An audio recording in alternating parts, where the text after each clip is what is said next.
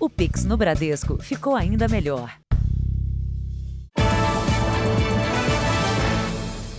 Olá, boa noite. Boa noite. Assaltantes que fingiam ser policiais foram presos hoje em flagrante no centro de São Paulo. O alvo dos criminosos eram comerciantes estrangeiros, a maioria bolivianos. Eles são escolhidos porque usam pouco o sistema bancário e costumam guardar dinheiro em casa. O homem que usa uma camiseta da Polícia Civil desce do carro com a arma na mão e vai em direção à imigrante boliviana que chegava em casa. Ele entra no imóvel com a mulher. Em seguida, chegam outros dois assaltantes, também com uniformes, bonés e distintivos falsos. Seis minutos depois do assalto, eles saem da residência tranquilamente.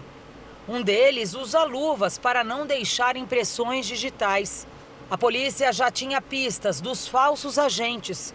E assim que eles entram no carro, verdadeiros policiais do Departamento de Investigações Criminais cercam o veículo. O reforço chega e os três assaltantes são rendidos no meio da rua. Sabíamos que eles agiriam naquela região, mas não sabíamos certo qual imóvel, se era comércio, se era uma residência.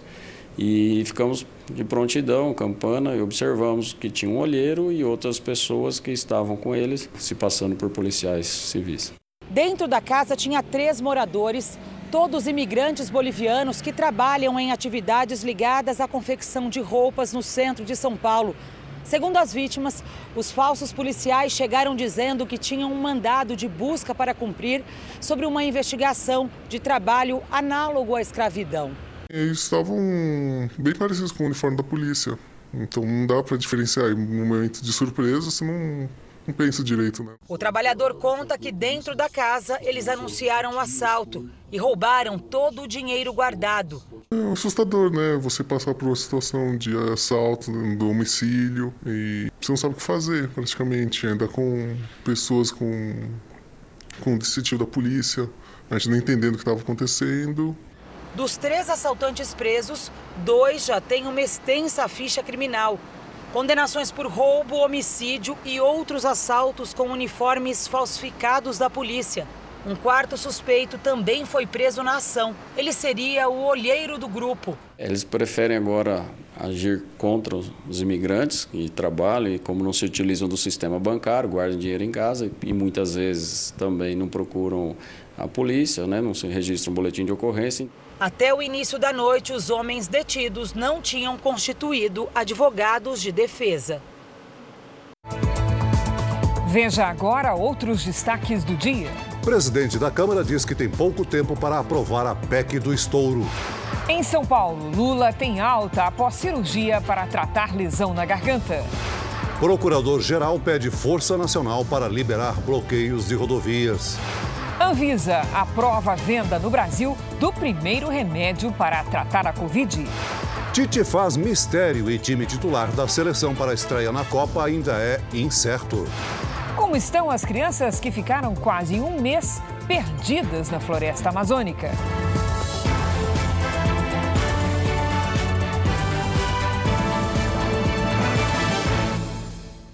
Oferecimento: cartões Bradesco, muito mais benefícios.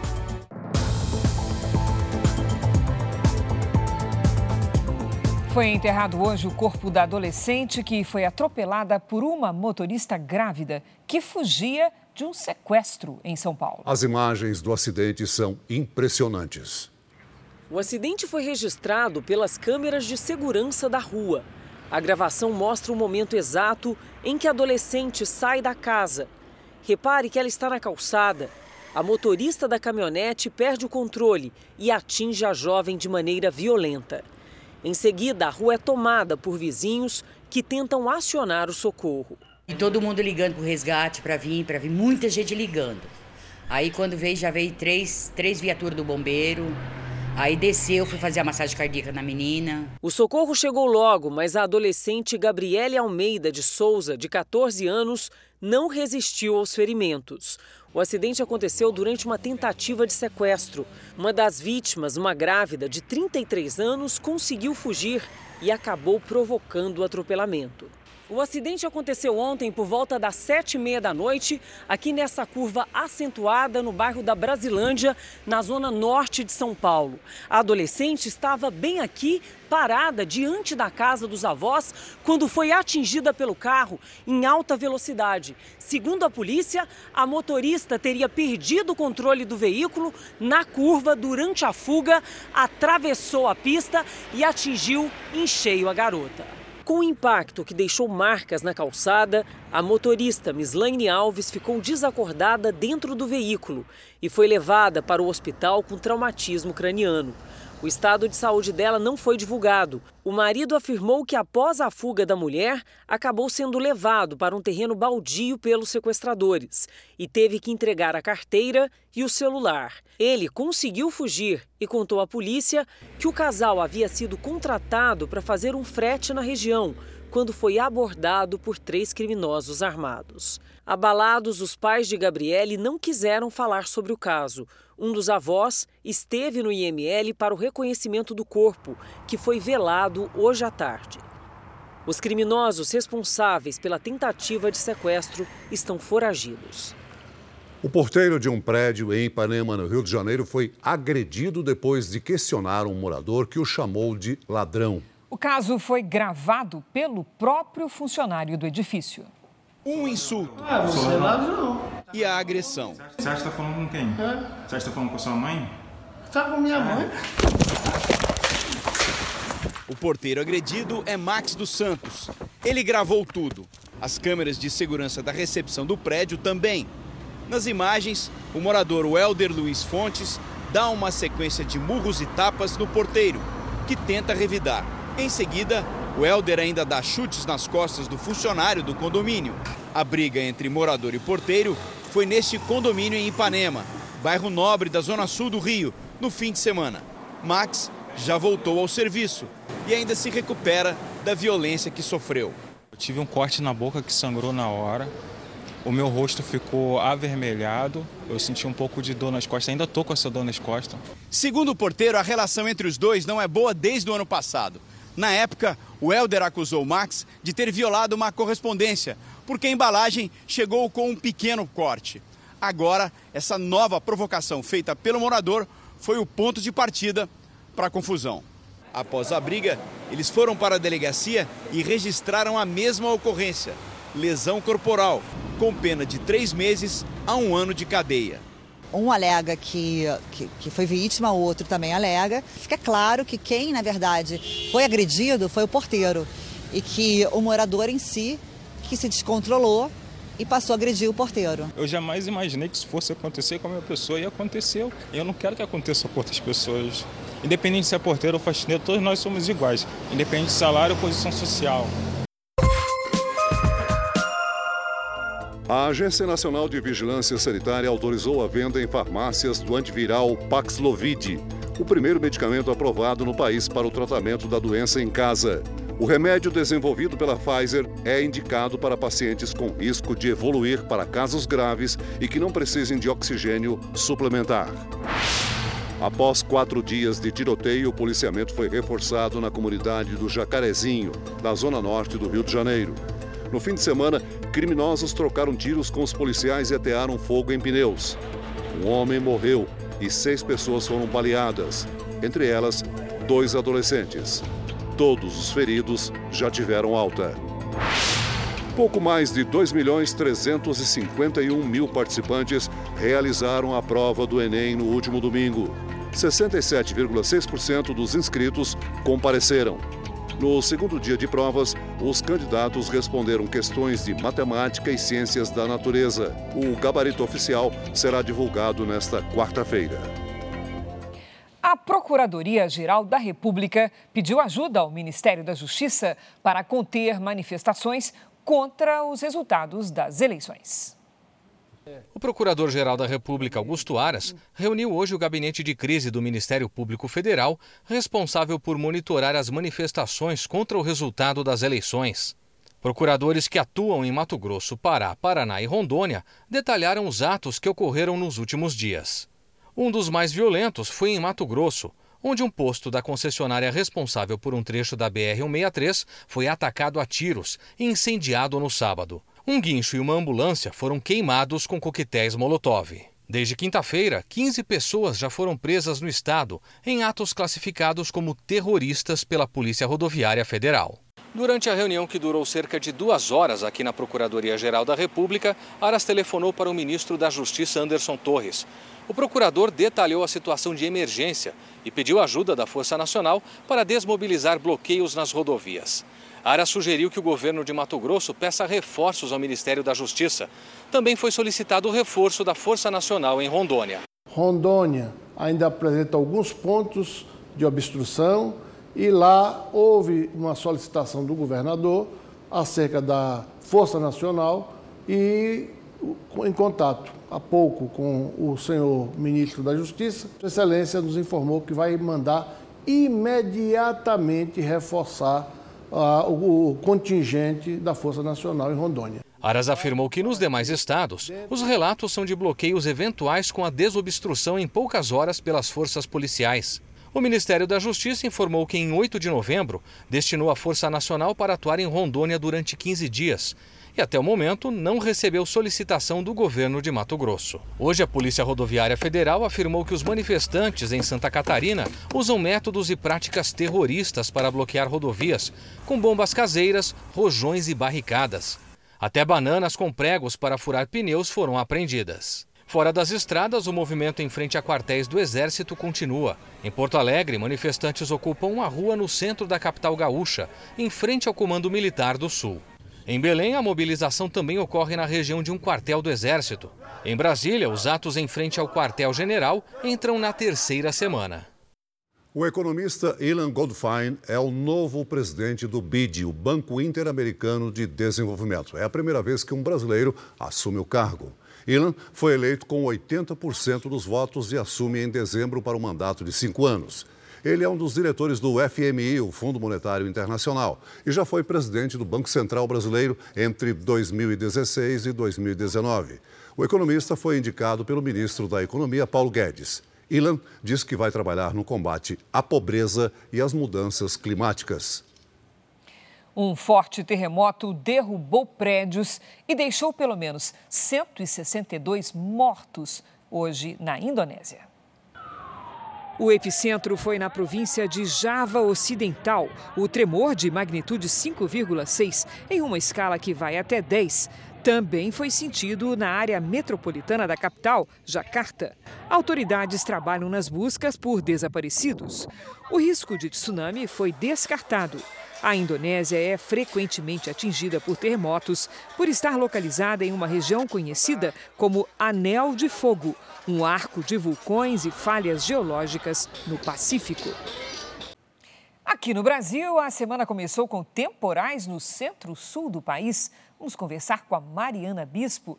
Olá, Mari, boa noite. Essa chuva forte vai continuar pela semana? Vai sim, Cris. Boa noite para você, boa noite, Celso, boa noite para você que nos acompanha. Há muitas nuvens espalhadas pelo país e uma nova frente fria que atua no sul vai reforçar essa nebulosidade. Risco então de temporais com ventania nas áreas em vermelho aqui do nosso mapa, ou seja, do Rio Grande do Sul ao Amazonas, na Grande São Paulo, no norte do Espírito Santo também no sul da Bahia. Chuva forte com raios nas áreas em amarelo. Sol e nada de chuva apenas nessa pequena área no Nordeste. Amanhã, em Florianópolis, chove forte, com máxima de 26 graus. Chove também em Brasília, faz 30. No Rio de Janeiro, sol com 34 graus. Em Natal, tempo firme, faz 30. E em Boa Vista, pancadas de chuva mais para o fim da tarde, faz 33 graus. Aqui na capital paulista chove a semana inteira. Os temporais vão ganhar força a partir de quarta-feira e as temperaturas vão começar a cair ao longo da semana, mas amanhã ainda tem calor, de 32 graus.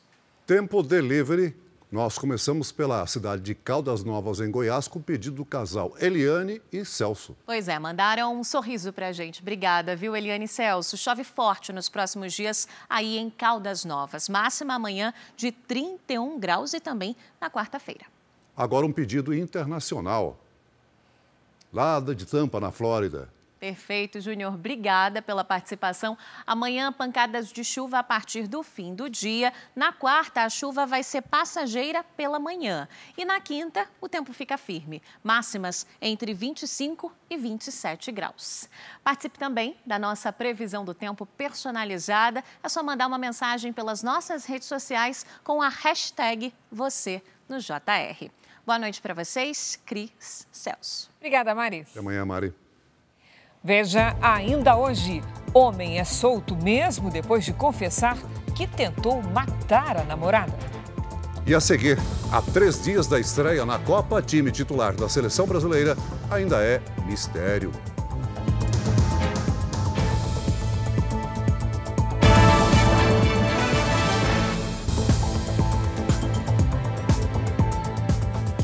Hora de falar de Copa do Mundo aqui no JR. E a Milena Ciribelli já está aqui para trazer as notícias do Mundial. Boa noite, Milena. Muito bem-vinda ao JR. Afinal, a escalação da seleção que vai entrar em campo na quinta não está definida, é isso mesmo? É, olá, Cris, Celso, boa noite, boa noite a todos. Pois é, o Tite está fazendo um mistério, né? O importante é ele acertar na hora e colocar um time bem tranquilo em campo que vença para o Brasil, né? Hoje a imprensa só pôde acompanhar parte do aquecimento. Antes do treino, os jogadores foram conhecer o palco do primeiro jogo, a Arena de Luseio. Conhecer o estádio da estreia foi a primeira atividade do dia. A maior arena da Copa impressionou os jogadores. Eu já entrei aqui já senti a sensação já de Copa. Tá, tá muito, tá incrível, cara. Eu tô muito, muito ansioso, né, por ser minha primeira Copa do Mundo e tô tentando ficar me controlar bastante porque é uma competição muito importante. A grama baixa, que deixa o jogo mais rápido, chamou a atenção de Tite e dos atletas. Mais tarde, no treino, não foi possível ver muita coisa, ao contrário dos jogadores que assistem aos vídeos do técnico Tite sobre como neutralizar jogadas e executar o que foi planejado. Só os primeiros 20 minutos do treino foram abertos para a imprensa. Tite quis privacidade. Ele começou a definir o time da estreia e fez ajustes especiais de marcação para enfrentar um adversário que tem no jogo aéreo sua principal característica. Temos jogadores preparados, jogadores fortes defensivamente e confio nos jogadores que temos. A partida contra a Sérvia será na próxima quinta-feira. Até agora, Tite prefere esconder as armas da seleção. A principal dúvida é se coloca um time mais ofensivo, com Vinícius Júnior no ataque, ou se entra com um meio-campo fortalecido.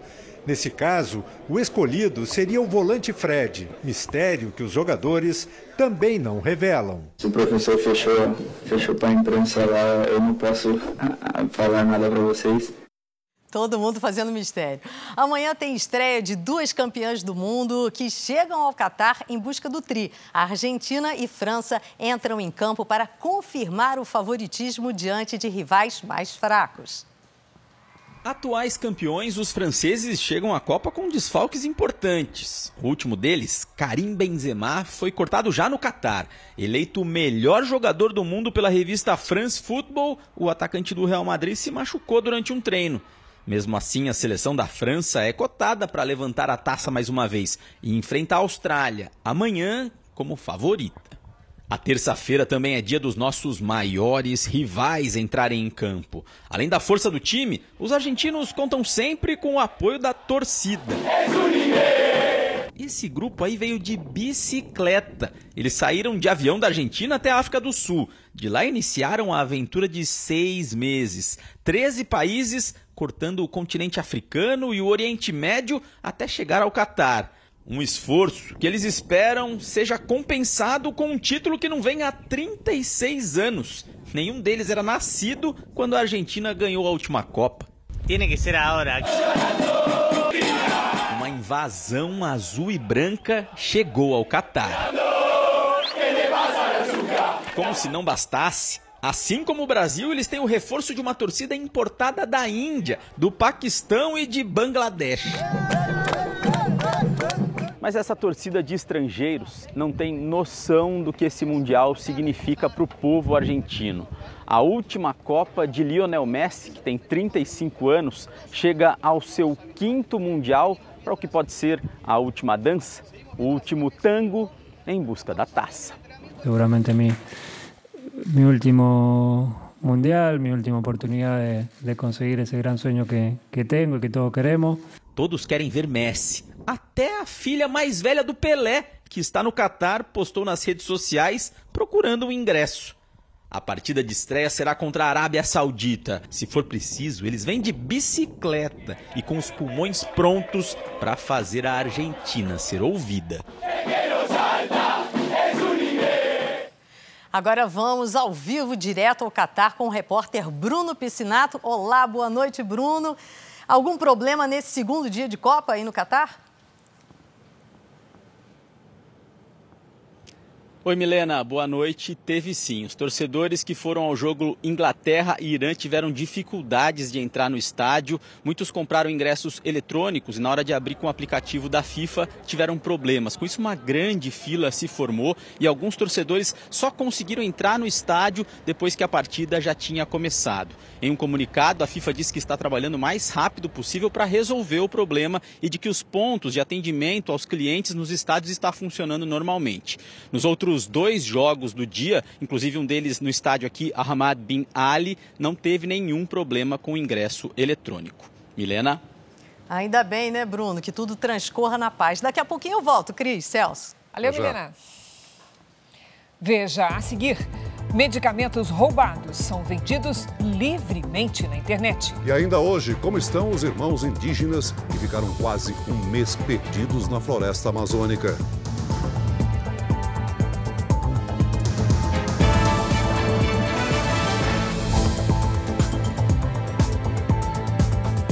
O roubo e o desvio de medicamentos preocupam as autoridades policiais de saúde.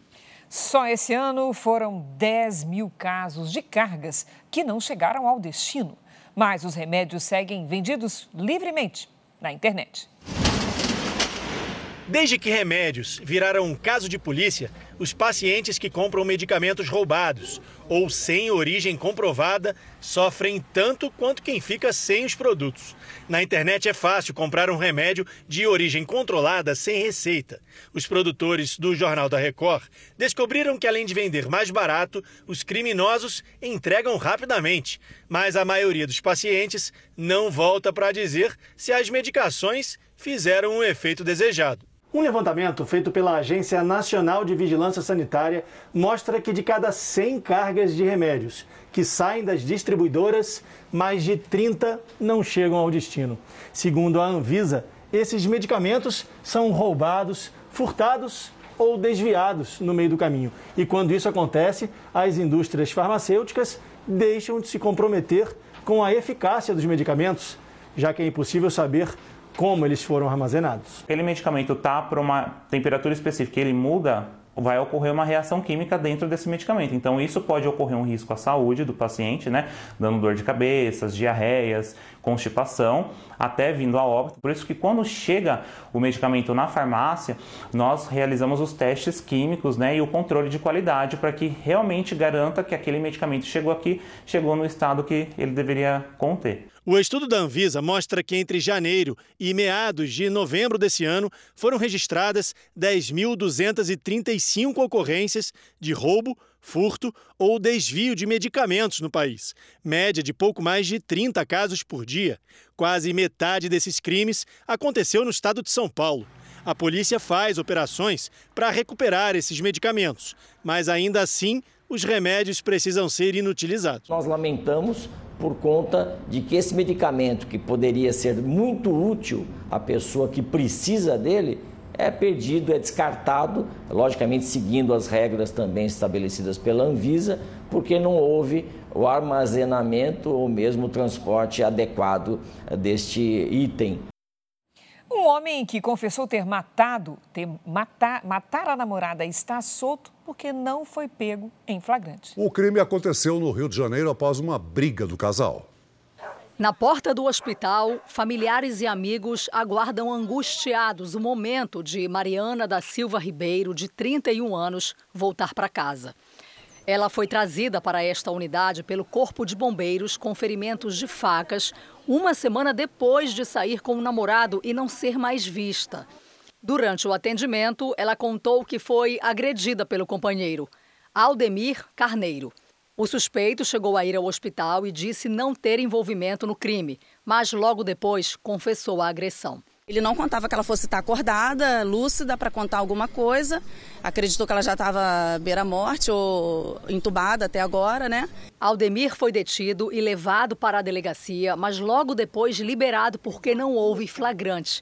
A defesa dele não foi localizada. É só dor, frustração, impotência, insegurança. Na semana passada, um caso de feminicídio teve um desfecho semelhante. O estudante de enfermagem Iago Lacê Falcão, de 26 anos, também saiu pela porta da frente da delegacia depois de assumir ter matado e escondido o corpo da namorada, a técnica de enfermagem Rita de Cássia Nogueira. Ele só foi preso um dia depois, quando a justiça expediu o um mandado de prisão temporária. Nos dois casos, houve confissão do crime, mas os suspeitos deixaram a delegacia porque se apresentaram depois do período em que pode ser considerado flagrante. Pela lei, ainda que os autores admitam o crime, a autoridade policial não tem poder para emitir um mandado de prisão preventiva ou temporária. O procedimento é o delegado representa, é, opinando pela necessidade da prisão temporária ou da prisão preventiva, a autoridade judicial, né, o juiz, remete isso ao Ministério Público, que vai emitir a sua opinião, e após isso, quem decide é o juiz. A Caixa Econômica Federal começou um programa de renegociação de dívidas que já aliviou a vida de 100 mil pessoas. E o acordo, Celso, pode ser feito pelos canais de atendimento do banco ou em uma unidade móvel, que chegou hoje a Brasília e vai rodar o Brasil. Foi entrar e sair rapidinho. Zenaide renegociou em poucos minutos a dívida do cartão de crédito, que era de 7 mil reais. Tudo feito dentro de uma agência móvel da Caixa que fica neste caminhão. Ela ficou aliviada. Totalmente, né? Porque dever tanto, né? Para pagar 700 reais foi muito bom. A renegociação das dívidas para clientes da Caixa vai até dezembro. Os acordos do programa Você no Azul já fechados somam mais de 900 milhões de reais e 100 mil pessoas ficaram com nome limpo. Os descontos podem chegar a 90% da dívida, quando o pagamento é feito à vista. Se são contratos com menor tempo de atraso, a tendência é que o desconto seja um pouco menor do que os 90%. Mas, em linhas gerais, o desconto pode chegar até 90% e as operações mais comuns são o cheque especial, o cartão de crédito, o crédito consignado e o capital de giro para micro e pequenas empresas. O caminhão é apenas um símbolo do programa de renegociação das dívidas. Os clientes, pessoas físicas e empresas, têm várias opções de canais de atendimento, como as agências lotéricas e também canais eletrônicos, como site, redes sociais e até o WhatsApp. 80% das dívidas são de até mil reais. 4 milhões de pessoas e quase 400 mil empresas podem acertar as contas com o banco. A Caixa espera um movimento ainda maior com o pagamento do 13º agora no fim do ano. O nome já fica limpo cinco dias úteis após o pagamento da dívida. Então agora tentar contornar para organizar a vida de novo. A primeira parcela do 13º salário está chegando e é preciso decidir o que fazer com esse dinheiro. Nessa hora é sempre bom a gente ouvir a Patrícia Lages, não é mesmo? Ô, Paty, você vai liberar a gente para gastar um pouquinho? Como é que vai ser? Só um pouquinho, né, Cris? Boa noite para você, para o Celso. Boa noite para você de casa. A escolha entre pagar dívidas, gastar ou investir vai depender da situação financeira de cada um. Começando pelos endividados, esse é um bom momento para negociar e quitar dívidas. Muitos credores oferecem descontos nos juros, então vale a pena pesquisar os feirões, analisar as ofertas e também as formas de pagamento. Para quem está com as contas em atraso, não vale a pena investir, não vale a pena investir o dinheiro, né? Isso porque os juros das dívidas quase sempre são bem mais altos do que o retorno dos investimentos. Por exemplo, a poupança rende 6,17% ao ano. Agora, os juros do cartão de crédito beiram os 380% ao ano. Nenhum investimento vai vencer essa bola de neve, então melhor mesmo é se livrar dela o quanto antes. Agora, Paty, para quem já está no azul, quer gastar ou quer investir também, o que, que você sugere? Vamos às dicas, Cris. Se planejar direitinho, dá para fazer as duas coisas. Então, vamos começar pelos investimentos. A poupança vem perdendo para a inflação há bastante tempo. Então, para os mais conservadores, a dica são os CDBs, que pagam acima dos 100% do CDI. Agora, as LCIs e as LCAs também são boas opções e são isentas de imposto de renda. Agora, para quem vai às compras, a dica é sempre pesquisar os preços, né? E agora, se for possível pagar à vista, melhor ainda, porque assim você não leva dívidas para o ano que vem. Cris. Muito obrigada, Pati. Veja a seguir. ONU diz que Ucrânia quase sofreu acidente nuclear por causa de bombardeios. E veja também. Equipe reencontra crianças indígenas que passaram 26 dias perdidas na floresta amazônica.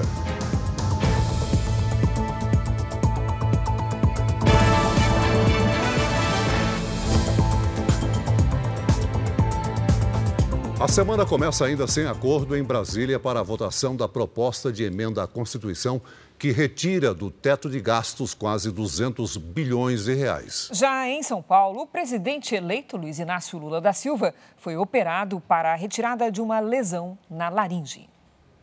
O presidente eleito Luiz Inácio Lula da Silva passou ontem por uma cirurgia na laringe em um hospital particular de São Paulo. Ele já teve alta e deve voltar a Brasília até quarta-feira. Os médicos retiraram um pedaço de tecido branco na prega vocal esquerda de Lula. Segundo a equipe que fez a cirurgia, não foi encontrado nada que indicasse uma lesão pré-tumoral ou câncer na laringe. Hoje, em Brasília, cinco grupos técnicos fizeram três reuniões no gabinete de transição. Os outros tiveram encontros virtuais. O coordenador, o vice-presidente eleito Geraldo Alckmin, passou o dia em São Paulo e volta à capital federal amanhã. Mas o assunto por aqui foi a proposta de emenda à Constituição, que busca garantir os recursos para o novo Bolsa Família, mantendo o dinheiro para o programa fora do teto de gastos. A chamada PEC do estouro prevê uma licença para gastar 170 75 bilhões de reais, mais 22 bilhões em investimentos futuros. E ainda abre um espaço de 105 bilhões no orçamento do ano que vem, esse valor dentro do teto de gastos. A presidente do PT, Gleisi Hoffmann, recebeu hoje os deputados do partido para organizar a estratégia de defesa da PEC durante a tramitação na Câmara. Antes de chegar lá, a proposta ainda precisa ser aprovada no Senado. A ideia é que os senadores votem a PEC no plenário até a semana que vem. Mas a proposta proposta que vai ser costurada a partir do texto base, já entregue pelo governo eleito, deve ser finalizada somente na próxima quarta. O PT espera uma resistência maior na Câmara do que no Senado e por isso trabalha em busca de um consenso que ainda não existe. O maior problema é o prazo de validade do furo no teto de gastos. Líderes aliados ao presidente Bolsonaro defendem um prazo de um ano, enquanto o governo eleito quer que seja permanente. Vamos ouvir também da, do lado do presidente da Câmara e presidente do Senado, as opiniões deles e fazer, buscar o consenso aí, o ponto de equilíbrio onde a gente pode avançar. Arthur Lira, presidente da Câmara dos Deputados, defendeu em um evento em São Paulo uma reunião entre deputados e senadores para se chegar a um acordo e lembrou que o tempo é curto. Não tem ainda o projeto, não tem ainda o texto, não tem ainda o autor, não tem ainda as assinaturas. O que nós temos é um tempo exíguo de praticamente 17, 20 dias úteis para discutir um texto desse. A preocupação com a situação fiscal do Brasil no ano que vem e as incertezas políticas com o novo governo de Lula levaram um dos maiores bancos do mundo, o americano Morgan Stanley, a rebaixar a recomendação de investimentos no Brasil. O nível agora é o neutro. Não saber quem será o próximo ministro da Economia e o risco de descontrole das contas públicas em 2023 foram citados como fatores que contribuíram para a decisão. No interior de São Paulo, a polícia tenta identificar o homem que abriu fogo no meio de uma multidão durante um show sertanejo. O vídeo gravado com o celular mostra o tumulto após o tiroteio na área VIP do evento. O crime aconteceu durante um show sertanejo em Piracicaba, no interior paulista. Testemunhas disseram que quase no fim da apresentação houve uma briga de casal. Leonardo Cardoso, de 26 anos, tentava apartar quando foi baleado pelo homem que estaria agredindo a companheira. O criminoso continuou atirando e atingiu a estudante de odontologia Heloíse Magalhães, de 23 anos. As vítimas chegaram a ser levadas para hospitais, mas não resistiram. Outros dois jovens foram baleados. Um deles já teve alta e o outro, apesar de estável, vai passar por cirurgia. O local do show não tinha câmeras de monitoramento. A Polícia Civil ainda vai ouvir os organizadores da festa, inclusive para questionar sobre a segurança do lugar. Testemunhas relataram em depoimento que a revista pessoal feita na entrada era incompleta.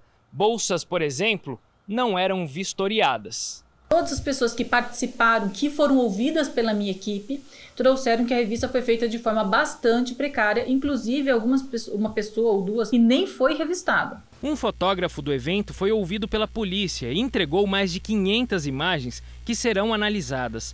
A empresa que organizou o evento se colocou à disposição das autoridades. O criminoso responsável pelos disparos e a namorada que estaria sofrendo as agressões ainda não foram identificados. Uma pessoa morreu após um incêndio em uma fábrica de produtos químicos no Rio Grande do Sul. A instalação fica numa área residencial e por pouco não atingiu as casas do entorno. A fábrica fica em Nova Santa Rita, região metropolitana de Porto Alegre. Áureo mora ao lado da empresa e tomou um susto quando as chamas começaram. Já veio a polícia, já veio os bombeiros, né? E falaram: ó, oh, não, sai todo mundo daí, todo mundo daí. A fábrica produz aditivos químicos que são distribuídos para indústrias de combustíveis. Não havia nenhum funcionário lá no momento do incêndio. Segundo o Corpo de Bombeiros, um homem de 53 anos morreu após inalar fumaça tóxica. Ele foi encontrado desacordado próximo à empresa. O homem chegou a ser socorrido e levado para atendimento hospitalar, mas não resistiu. Mais de 10 caminhões e 60 mil litros de água foram utilizados no combate ao fogo, que por pouco não atingiu as residências vizinhas. A divisão de emergência da Fundação Estadual de Proteção Ambiental esteve no local para avaliar os riscos nas áreas afetadas. Barreiras foram instaladas para impedir que os produtos químicos que vazaram cheguem até os rios que passam pela região. Constatamos que não houve nenhum tipo de vazamento para o Rio dos Sinos. Hoje não há risco nenhum de contaminação no rio. A Agência de Energia Atômica da ONU afirmou que a usina nuclear de Zaporizhia, na Ucrânia, não apresenta risco, mas por pouco o país escapou de um desastre nesse fim de semana. Os bombardeios aconteceram a metros de distância da maior usina nuclear da Europa. Após os ataques, a ONU voltou a pedir que a Rússia e a Ucrânia estabeleçam uma área de proteção para evitar um desastre radioativo. O local está sob controle da Rússia. Numa reunião da OTAN, o presidente ucraniano Volodymyr Zelensky pediu que a Rússia seja considerada um Estado terrorista. Ele acusou o exército de danificar a infraestrutura energética da Ucrânia e afirmou que isso equivale ao uso de armas de destruição em massa.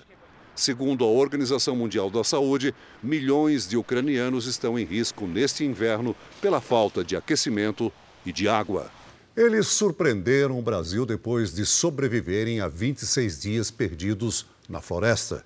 Quando foram salvos, Gleison e Glauco, de 9 e 7 anos, estavam no limite da sobrevivência, com desnutrição extrema, desidratados e mordidas de morcego por todo o corpo. Nossos repórteres viajaram até a aldeia onde vivem os irmãos indígenas no Amazonas para saber como eles estão oito meses depois da experiência assustadora.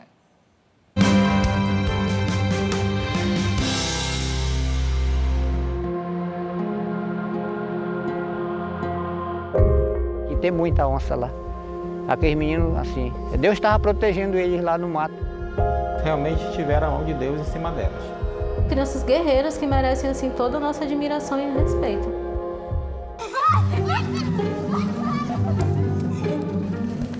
Gleison está aí no meio das crianças que jogam futebol no campinho da aldeia Mura. É um menino alegre de 9 anos, morando numa aldeia indígena, criado com pé no chão e liberdade. Mas bota uma câmera na frente dele para você ver. Fica logo desconfiado. Parece perguntar por que e para que tanta atenção de pessoas que ele nunca viu na vida. Glauco, de 7 anos, é mais tímido. Lá do fundo do campo, fica olhando meio enviesado, com aquele jeito de quem não gosta da presença dos estranhos. Não há como olhar para eles hoje e não comparar com o dia em que foram resgatados na floresta. Foi no dia 15 de março, quando muita gente já esperava por um final trágico, que Glauco e Gleison foram encontrados. Eles estavam perdidos na floresta desde o dia 18 de fevereiro. Tinham saído para caçar passarinhos, mas não acharam o caminho de volta. Durante cinco dias, quase 300 pessoas participaram das buscas dentro da reserva extrativista do Lago do Capanã Grande, que tem uma área de mais de 3 mil quilômetros quadrados, duas vezes a cidade de São Paulo.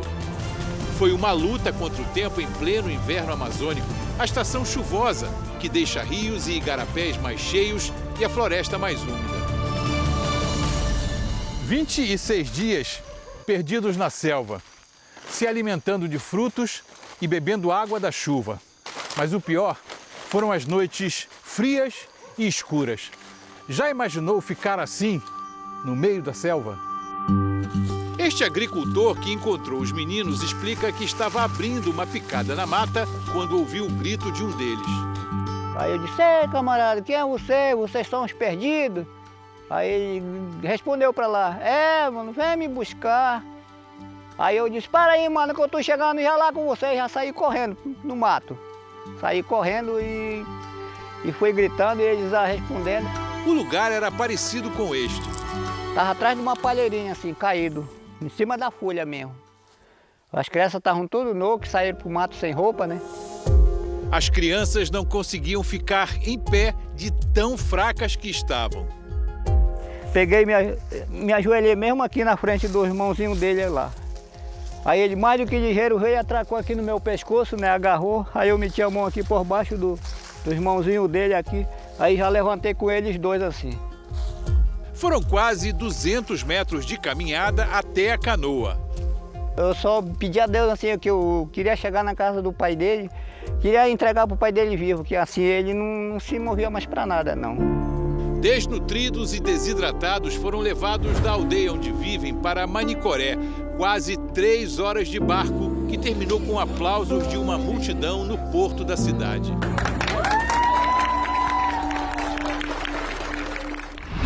Depois de resgatados, os meninos foram trazidos aqui para o hospital de Manicoré. E na chegada, o estado deles deixou os médicos assustados. O mais novo, por exemplo, Glauco, por causa do grande número de feridas, estava com índice de infecção muito perto de septicemia, que é infecção generalizada.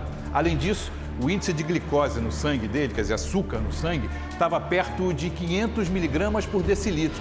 Esse índice corresponde a uma pessoa já diabética prestes a entrar em choque. Suziane, diretora técnica do Hospital de Manicoré, fez o primeiro atendimento aos meninos. A primeira impressão era realmente de que eles não iam aguentar muito, que a, a, o, o, pequeno muito não conseguia falar, totalmente é, desnutrido, desidratado. Vocês ficam mais uns dias na floresta, certamente não, ia ser é, difícil o, até o sobreviver. O pequeno com certeza não ia sobreviver.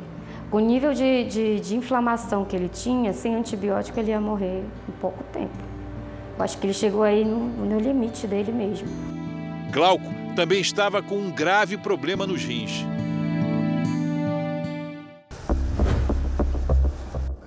O hospital de Manicoré é pequeno, mas tem equipes médicas de plantão todos os dias num rodízio constante. Mas não há na equipe um nefrologista, médico especializado em rins. Por isso, os meninos precisaram ser transferidos para Manaus.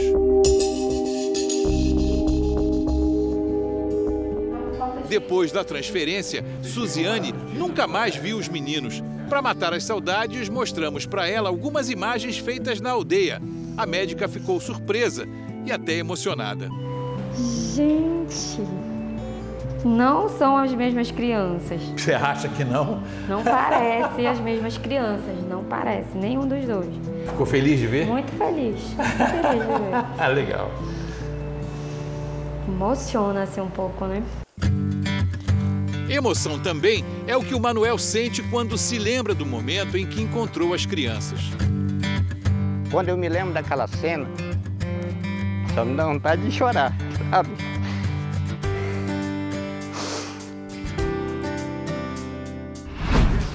No episódio de amanhã, a transferência de Gleison e Glauco para Manaus e a viagem da nossa equipe de São Paulo até o sul do Amazonas.